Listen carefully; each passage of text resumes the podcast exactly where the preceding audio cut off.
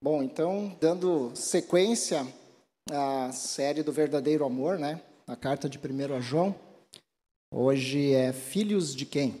Então, hoje a gente vai conversar um pouco a esse respeito, né? Então, o texto é 1 a João 3, do 1 ao 24, né? Então, quem quiser acompanhar aí. Antes da gente dar sequência, gostaria de entregar esse tempo nas mãos de Deus aí para que o Espírito dele esteja falando aos nossos corações. Pai amado, muito obrigado, é, porque hoje, um domingo, a gente pode estar aqui reunidos para ouvir a mensagem, a tua mensagem, Senhor, aquilo que tu queres falar aos nossos corações. Que o teu Espírito Santo esteja quebrantando os nossos corações e que a tua palavra tenha efeito que o teu Espírito Santo esteja ministrando as nossas vidas, Pai. Por favor, Deus amado, derrama da tua graça sobre as nossas vidas, nos dando entendimento para compreendermos a tua mensagem. Em nome de Jesus, amém. Então tá, filhos de quem? Né?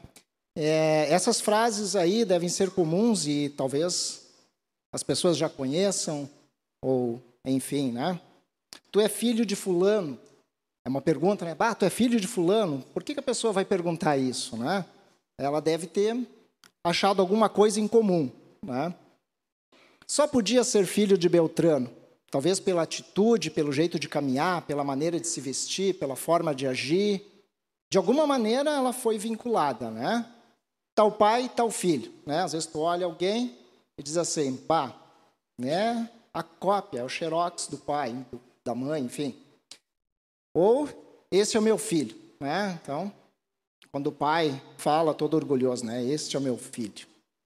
E hoje, quando o pessoal estava chegando na celebração aí, estava dando uma olhada, né? E quando a gente começa a prestar mais atenção, a gente vê muitas semelhanças, né? Dá uma olhada assim, os pequenos já estão crescendo. Eu que já estou há bastante tempo na igreja, né? Tenho visto aí alguns que eram bem pequeninhos e agora já estão maiores e são muito parecidos com os pais, né? Tanto no jeito quanto na aparência, enfim. Mas filhos de quem? Né? Se tu perguntar, por exemplo, para um pequeno, né, quem é o teu pai? Ele prontamente vai te responder. Eu lembro de uma ocasião em que a gente foi tirar umas férias na praia a gente levou nossa sobrinha junto, né? Para estar um tempo lá com a gente. E ela era bem tagarela naquela época. E ela ia conversar com as pessoas, né? E eles, não, ó, teu, teus pais ali. Não, eles não são meus pais, eles são meus dindos, né? Eu estou aqui passeando com eles, meus pais estão lá em casa. Então, prontamente ela respondia, né? E a criança é sincera, ela pega e fala mesmo, né? Então, todas as coisas, né? Mas principalmente na questão do pai, ela sabe identificar. Né? Isso deveria ser algo natural. Né? Os filhinhos, é bem comum essa abordagem né, dos outros. É bem parecido com o teu pai. Né? Então a gente olha a criança pequena e, nossa, como é parecido, né? E quando a criança nasce, então, sempre vem aquela, né? Não, é parecido com o pai, não é parecido com a mãe. Daí vem os parentes, não, isso aqui puxou pelo fulano, isso aqui puxou pelo ciclano, né? Sempre tem um, um link aí.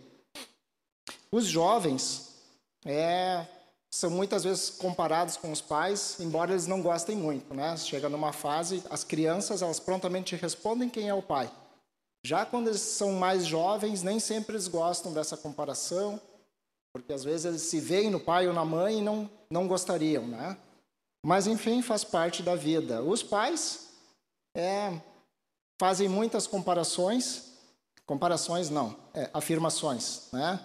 Esse eu conheço, é meu filho, pelas atitudes, sejam elas boas ou ruins, né? Eu, esse, uma, uma certa altura da minha vida, eu vi que eu era muito parecido com meu pai, né? Em muitas questões.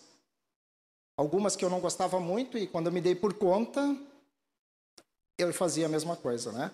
E hoje, não faz muito tempo também, né?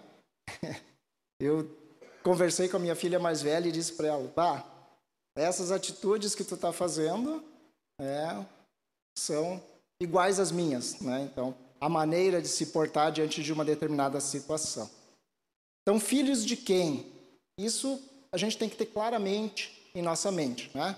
Bem claro, pelo menos deveria ser normal, né? Nos dias de hoje, às vezes as famílias estão meio desestruturadas e elas acabam perdendo um pouco dessa identidade.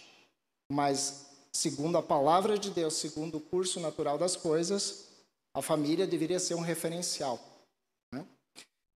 Então, lá em 1 João, né, 3, começando do verso 1 ao verso 6, vou me atentar ao 1 e ao 6.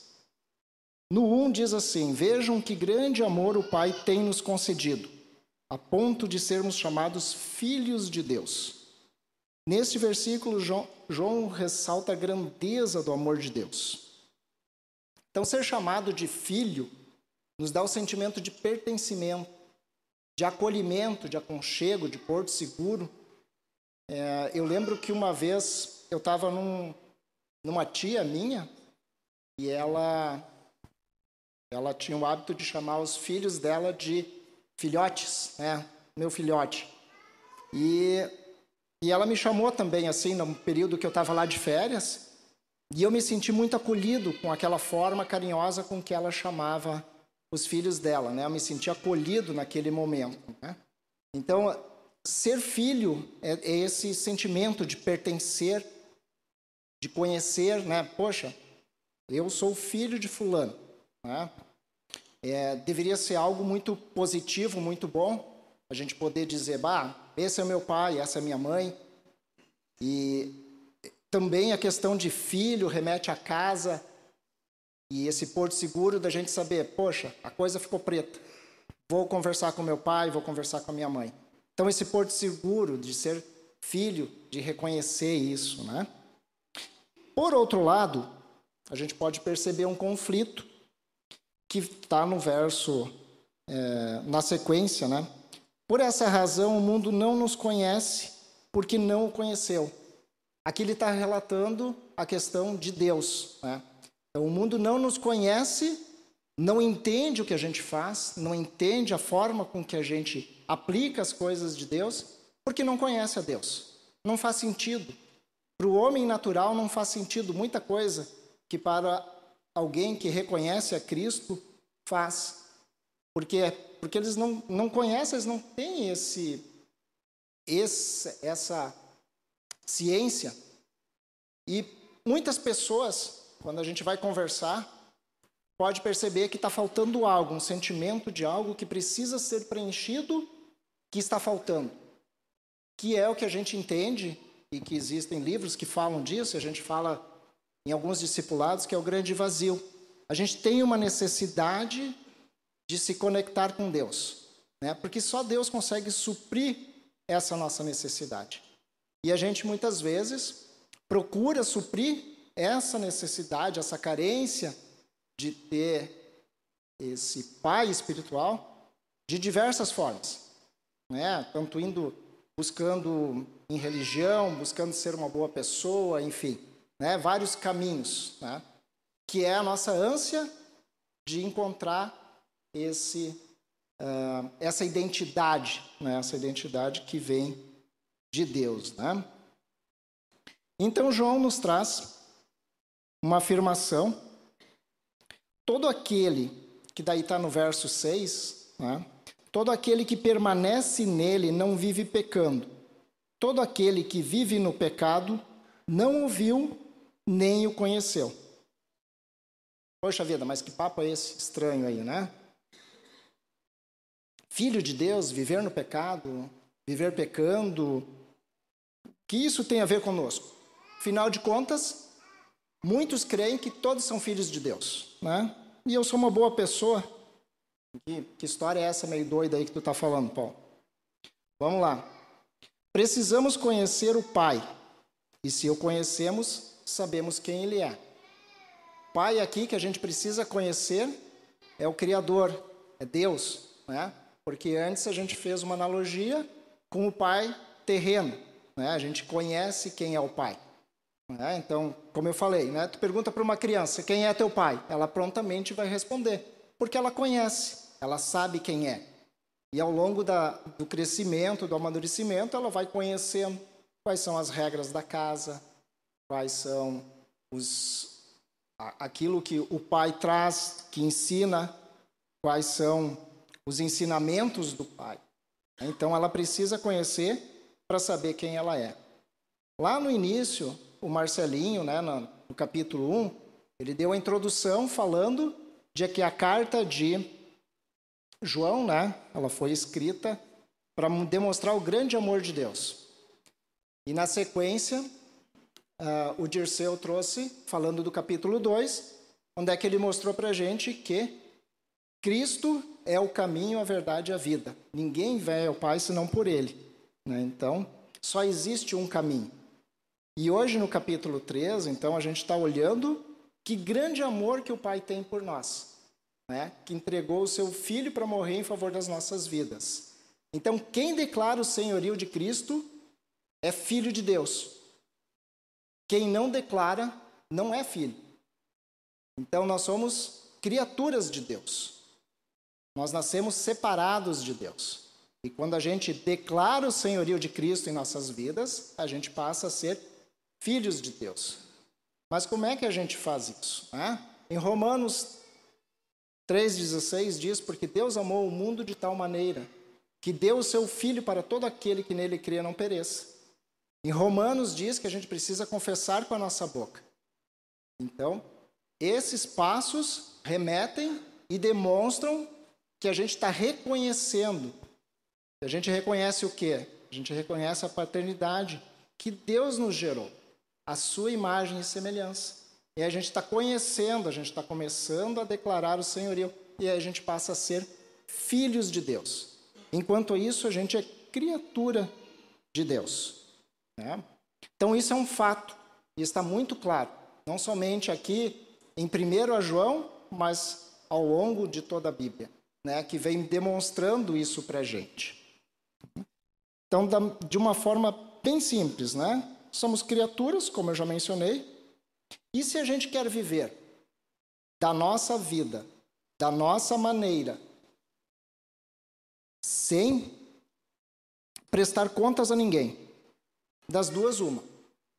Ou a gente não conhece a Deus, a gente ainda não tomou essa decisão, então continuamos seguindo da nossa maneira, seguindo o curso desse mundo, com o que o mundo diz que é correto, né? e, portanto, não somos filhos de Deus, ou conhecemos, reconhecemos, declaramos com nossa boca, entendemos que Ele é o Pai e vivemos pecando. Ou seja, estamos sendo filhos desobedientes. E como tais, colheremos os frutos da desobediência, pois qual pai que ama o seu filho não disciplina quando ele é desobediente?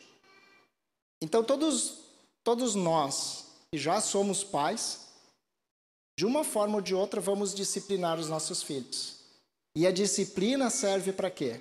Para mostrar o caminho correto em que a criança deve de andar. Disciplina não, a, a disciplina ela é necessária. Ao contrário de que muito se prega às vezes de que ah, tem que cuidar, tem que conversar bastante, tudo isso está certo. Mas a disciplina ela é necessária. Porque tem momentos que a criança precisa entender que se ela continuar persistindo naquele caminho, vai dar ruim. Então os pais precisam ser mais firmes, precisam usar da disciplina. E a, a Bíblia nos dá a orientação correta de como deve ser a disciplina. Mas isso é história para outra mensagem. Né? Vamos nos ater aqui. Lá em Provérbios 13, 24, diz que o pai que não castiga seu filho quando é preciso, mostra que não tem amor por ele. Um pai que ama o seu filho, desde cedo disciplina. O cedo aqui não é de manhã bem cedo, né? Então, não quer dizer que tem que começar a passar o laço às sete horas da manhã. Se bem que algumas crianças às vezes acordam mal-humoradas, né? Que talvez precisariam um laço de manhã bem cedo já, né? Mas enfim, aqui está falando que não castiga o seu filho. O castigo parece uma palavra forte, mas é disciplina.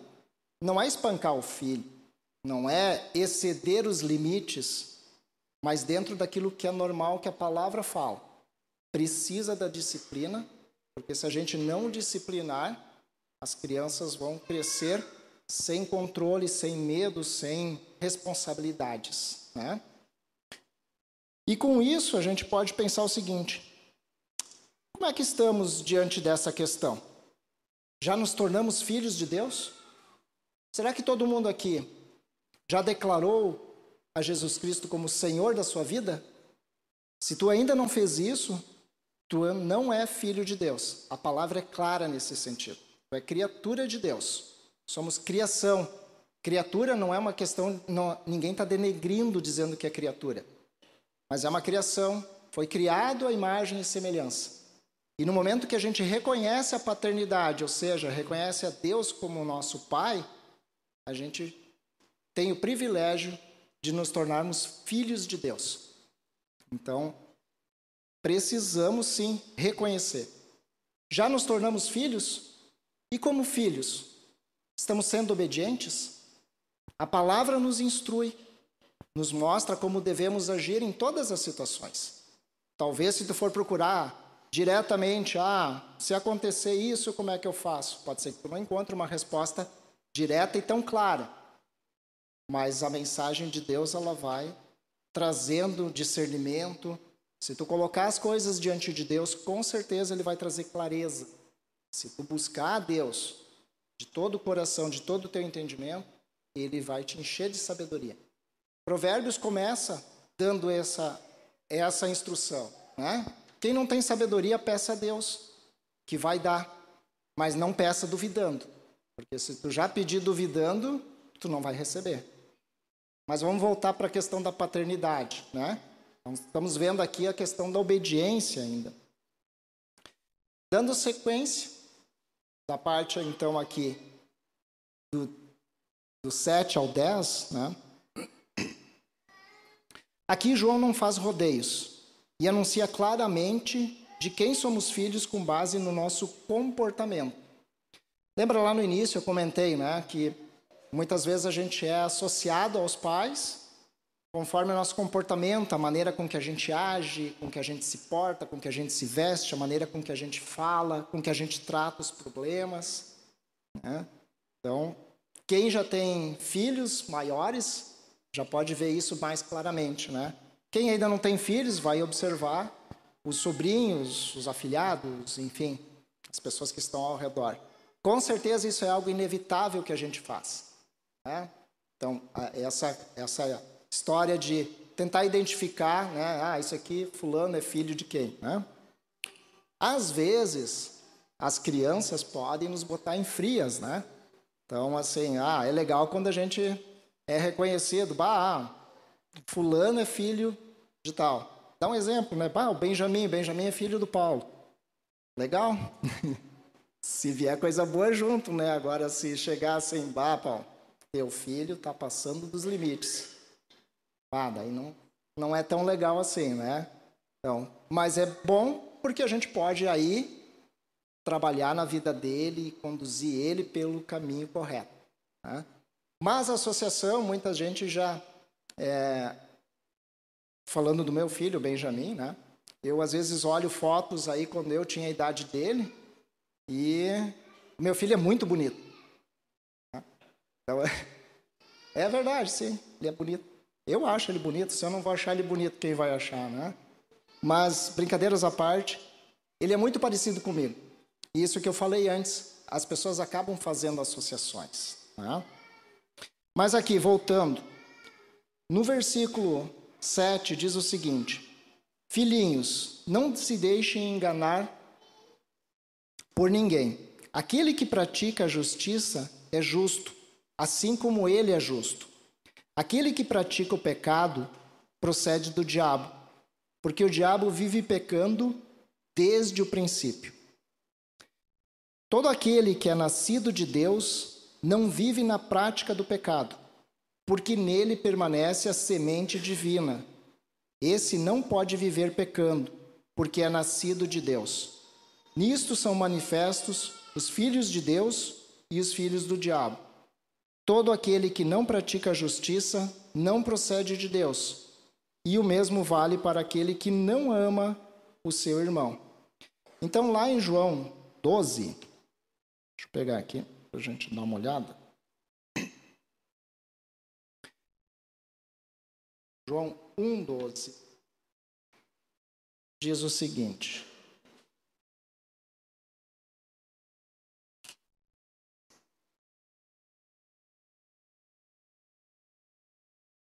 Mas a todos quantos o receberam, deu-lhes o poder de serem feitos filhos de Deus, ao saber, a saber, aos que creem em seu nome.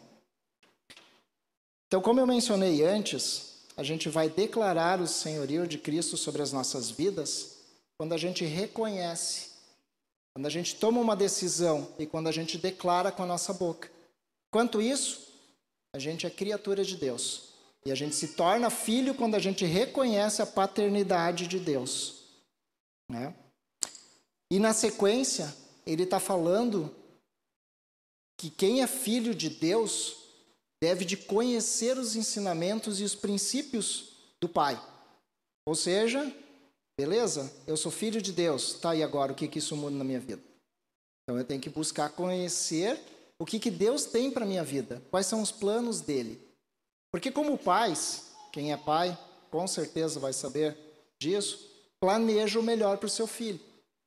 Vai querer dar o melhor para ele, tanto na educação, quanto no vestir, quanto nas atividades extras. Os pais se esforçam e tem pais que abrem mão de coisas para si em favor dos seus filhos.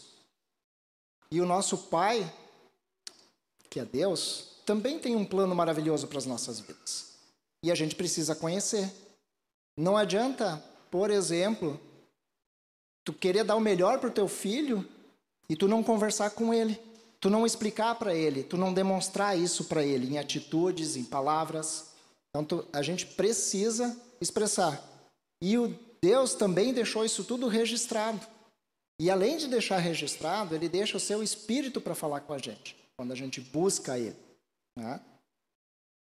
Então a palavra de Deus está falando disso. E que se a gente não busca saber essa instrução, a gente está sendo filhos desobedientes. Porque a gente vai estar tá pisando na bola. Porque a gente não conhece qual é a vontade do Pai. Se a gente não conhece, a gente é indesculpável também. Porque no momento que eu declaro a paternidade de Deus, eu tenho que conhecer Ele. Eu tenho que saber até onde vão os meus limites. Porque toda criança sabe na sua casa onde é que ela pode, quais são os limites. Né? Ela sabe que o pai normalmente vai dar os limites territoriais, vai ser mais firme, e a mãe vai ser aquela pessoa mais amorosa que vai mostrar em amor como é que o filho deve de respeitar esses limites. Mas se a gente não reconhece isso e não cuida disso, a gente é um filho desobediente ou a gente não é filho de Deus. Como eu falei antes, a gente tem que se posicionar referente a isso. E a palavra é clara, como diz no outro texto também de João, só que em 8, que estava sendo falado lá para os fariseus, né, que a palavra é bem dura nesse caso, mas ela é importante, porque ela pode servir para a gente também, que diz o seguinte, 8,44. Vocês são do diabo, que é o pai de vocês, e querem satisfazer os desejos dele. Ele foi assassino desde o princípio e jamais afirmou, se firmou na verdade, porque nele não há verdade. Quando ele profere mentira, fala o que é próprio, porque é mentiroso e pai da mentira. Aqui estava sendo falado para os fariseus, porque eles Diziam que era uma coisa, mas as suas atitudes demonstravam que eram outra.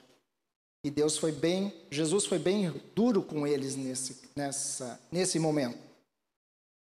E aqui em João, apesar de nós estarmos falando do amor de Deus, da forma com que Ele nos ama e como é grande o seu amor, Ele também está dizendo: se vocês não seguirem os meus princípios, vocês são filhos desobedientes ou não são meus filhos. E se vocês não são meus filhos, vocês são filhos do diabo. Está sendo bem claro aqui, ele não está fazendo rodeios.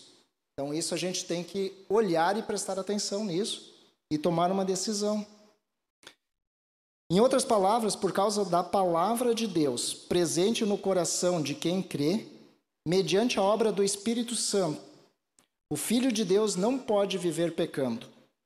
Dessa forma, o coração do cristão genuíno foi transformado a tal ponto que ele já não consegue viver pecando sem nenhum constrangimento, pois o Espírito Santo que habita em sua vida o constrange quanto aos ensinamentos de Deus, nosso Pai.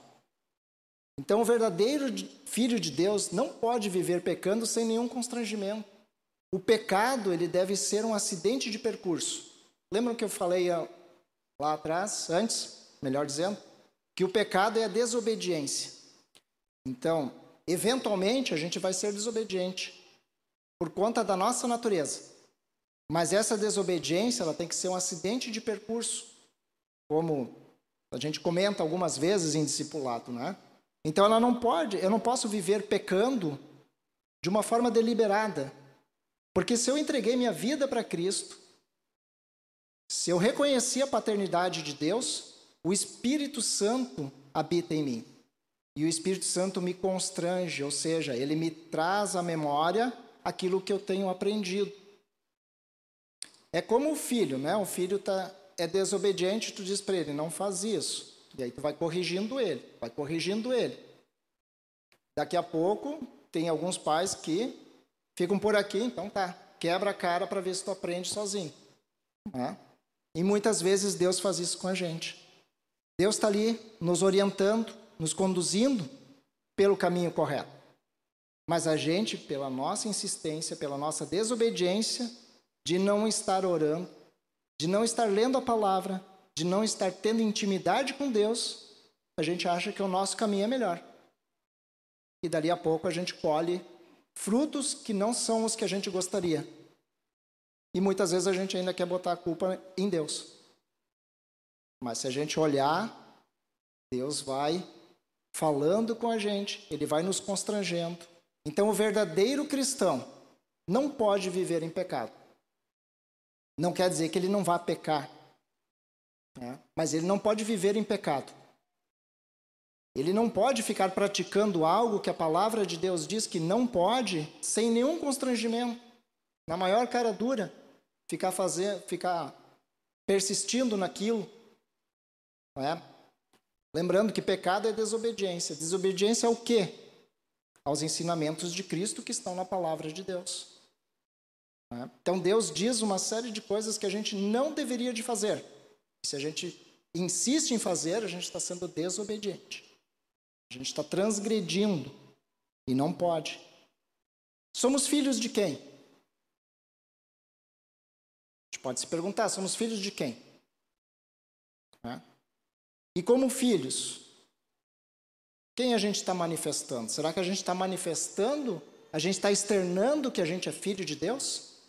Ou as nossas atitudes estão manifestando que a gente é filho de outra pessoa? Na sequência aqui, a gente vai ver uma outra questão, que é o amor na prática, que está falando então do verso 11 ao 24. Nessa parte da carta, já entendemos o conflito do ser humano, já entendemos onde nos encaixar como filhos, e agora se de fato somos filhos, vem um grande desafio. Menciono grande porque não é qualquer desafio. É um mandamento que, como veremos, não é tão simples assim. Não é tão simples colocar em prática, por conta da nossa natureza pecaminosa. Porque no verso 11 diz: Porque a mensagem que vocês ouviram desde o princípio é esta: que amemos uns aos outros. Parece simples, né? Ah, amar os outros, tudo bem. Tá tranquilo, eu amo as pessoas, né? Mas não é tão simples como parece. No verso 17 e 18 diz o seguinte: Ora, se alguém possui recursos deste mundo e vê seu irmão passar necessidade, mas fecha o coração para essa pessoa, Como pode permanecer nele o amor de Deus?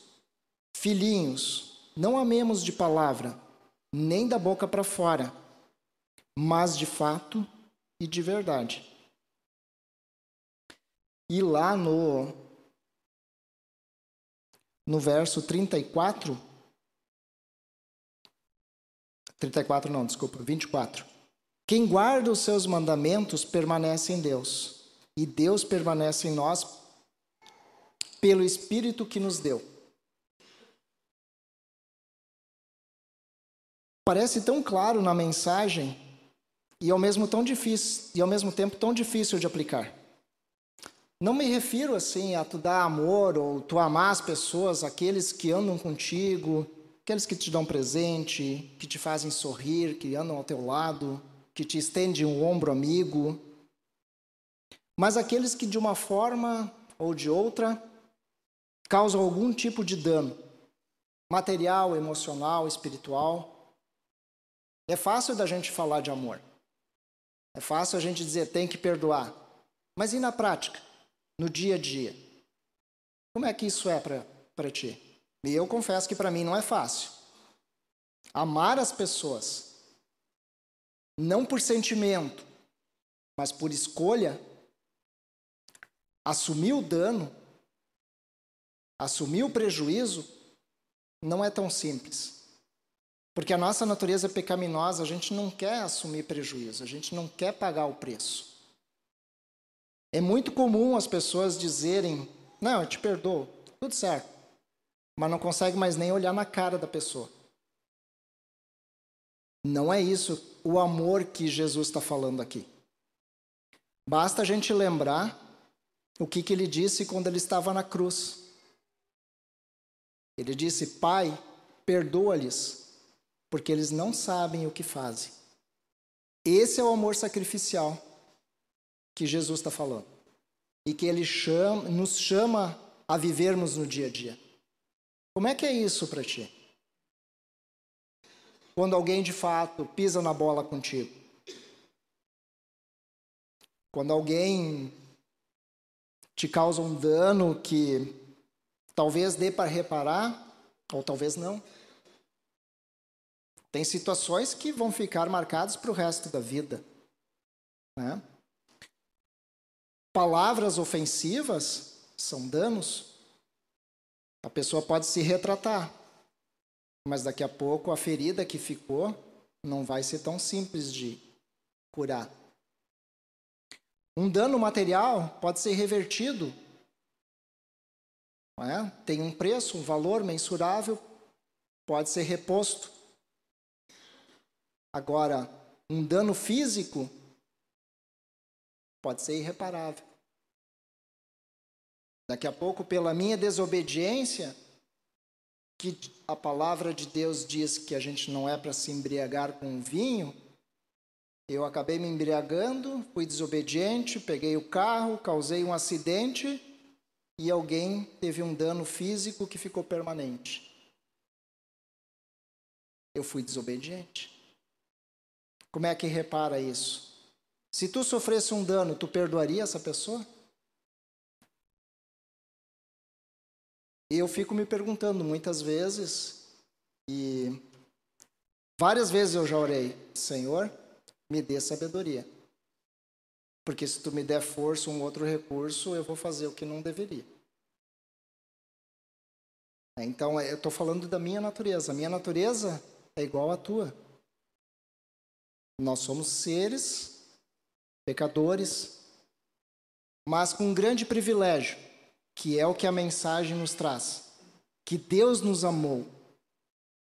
E Ele nos amou a tal ponto que entregou a sua vida por nós. E quando ele disse lá na cruz: Pai, perdoa-lhes porque eles não sabem o que fazem, ele não estava se referindo só àqueles daquele momento, daquela situação, daquela circunstância. Mas ele falou isso também para mim e para ti. Porque esse amor que ele derramou lá, ele é extensivo a todos nós. E esse amor deve nos constranger, nos constranger a reconhecermos essa paternidade e reconhecendo a paternidade, a gente deve de buscar conhecer quais são os princípios de Deus. O que, que Deus tem planejado para a minha vida? Porque se a gente não conhecer, a gente vai ser desobediente. Primeiro, porque a gente não está buscando conhecer. Segundo, se a gente conhece e a gente continua praticando, a gente com certeza vai estar entristecendo o Espírito Santo.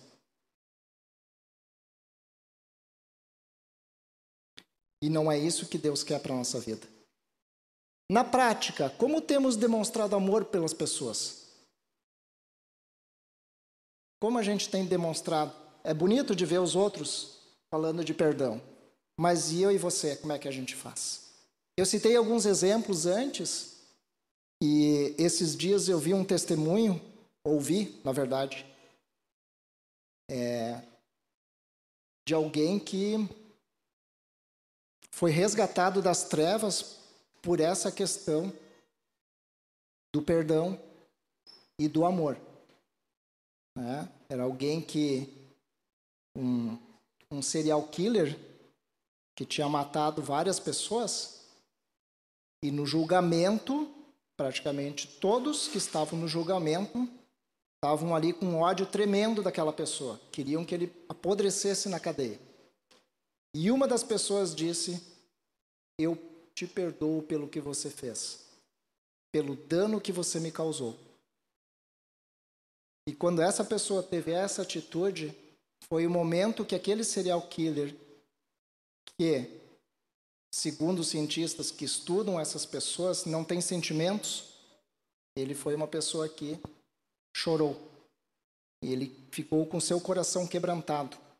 Eu não sei o desfecho da história, não dizia ali naquela parte, mas o que estava ressaltando ali é a questão do perdão.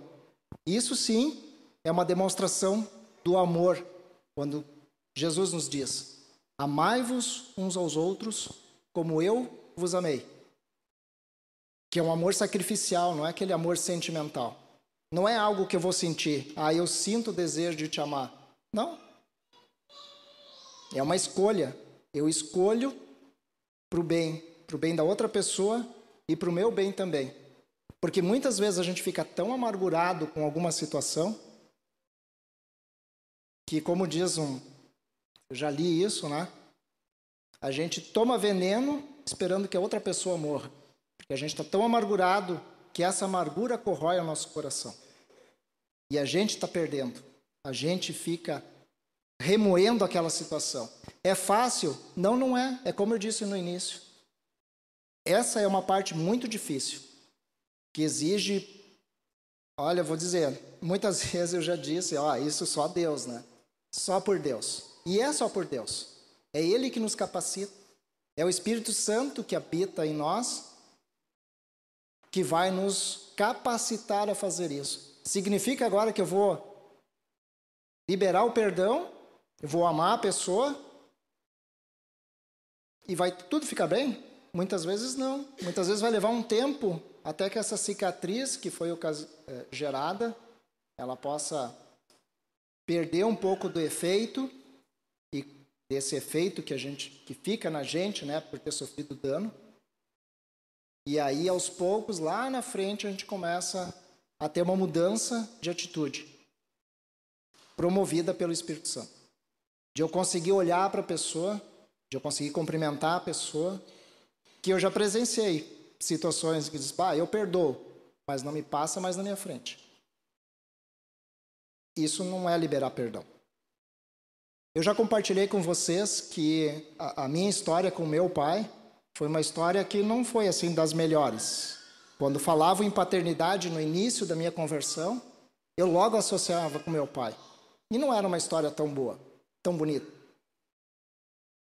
Mas, ao longo do tempo, orando, entregando para Deus, Deus me capacitou a liberar perdão para o meu pai. E foi uma experiência libertadora. Porque, na verdade, a minha ânsia é que meu pai, quando eu liberei perdão, é que ele reconhecesse que ele pisou na bola comigo. Claro, pelas coisas que eu entendi que eram erradas. Mas ele não fez isso. Mas nem por isso eu deixei de amá-lo e liberar o perdão. E isso foi libertador para mim. Porque talvez muitas coisas para ele nem faziam sentido. Talvez não. Tá, e daí? E ele disse para mim: tá, tudo bem. Mas para mim foi libertador. Porque eu liberei perdão, porque aquilo era algo que me machucava, que estava trancado dentro de mim. E esse é o amor na prática. Na prática, como temos demonstrado amor pelas pessoas? Para concluir, a nossa vida declara de quem somos filhos: de Deus ou do diabo? Como é que está a tua vida? O que, que a tua vida tem declarado? Se alguém olhar para ti, vai ver um reflexo de quem? Do Deus Altíssimo? De alguém que não conhece a Deus? De alguém que é vulnerável? Segue ventos de doutrina para lá e para cá?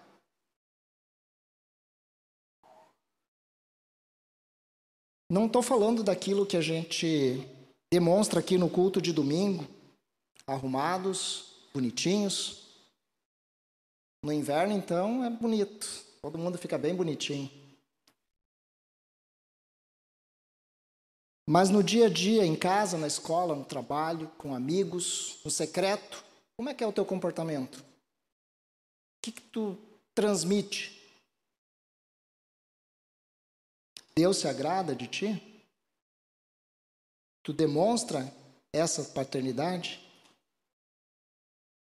Esse comportamento aí que nos mostra a nossa identidade como filhos. A gente vai ser perfeitinho bonitinho sempre? Não.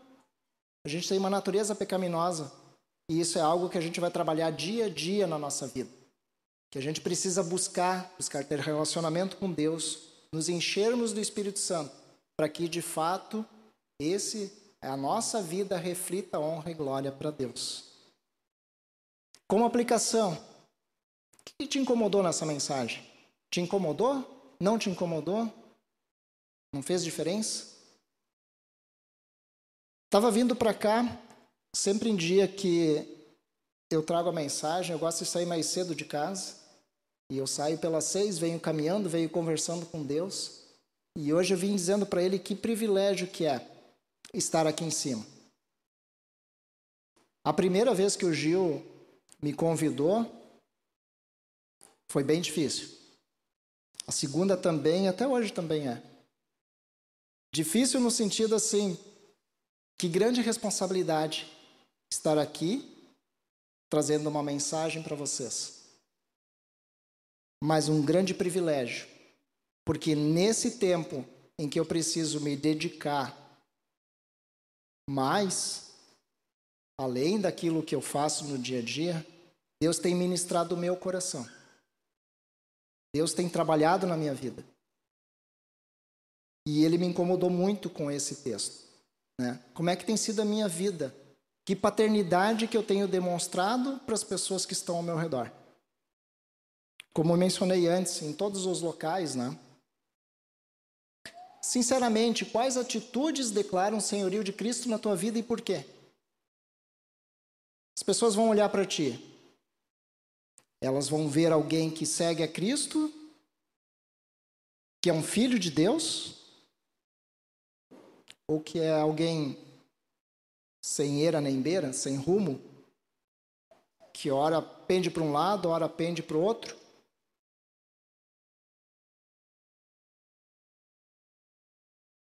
E outro desafio é compartilhe de que forma você tem exercido o amor aos irmãos. Não o amor sentimental, mas o sacrificial, por escolha, que é aquele que eu falei antes. Então, essa é a mensagem de hoje, baseada em João 3, do 1 ao 24. Filhos de quem? Quem é a paternidade que tu está demonstrando? Pai amado, muito obrigado por esse dia, por esse domingo, pela mensagem que tu trabalhou no meu coração e eu espero que o teu mesmo Espírito que habita no meu coração e falou comigo esteja falando com as pessoas que estão aqui hoje, as que estão olhando também ou vão olhar nas mídias sociais. Que o teu Espírito Santo, Pai, esteja nos constrangendo para que de fato a gente possa demonstrar que somos filhos de Deus, mas filhos, filhos obedientes, que buscam entender os teus ensinos, entender aquilo que tu queres para as nossas vidas e colocar em prática. Que quando a gente pisar na bola, Senhor, que quando a gente for desobediente, esse Espírito Santo esteja nos constrangendo para que a gente mude de direção, para que a gente mude a nossa postura, para que a gente reconheça a nossa falha, para que a gente peça perdão. E ao mesmo tempo, e por esse mesmo Espírito, nos capacite, Pai, a amarmos as pessoas de forma incondicional. Amarmos por escolha, não por sentimento, Senhor. Sabemos que não é fácil, eu sei que não é fácil, mas esse é o convite que tu fazes para nós. Eu entrego tudo isso nas tuas mãos, clamando, Pai, derrama da tua graça sobre as nossas vidas. Em nome de Jesus, amém. Uma boa noite a todos.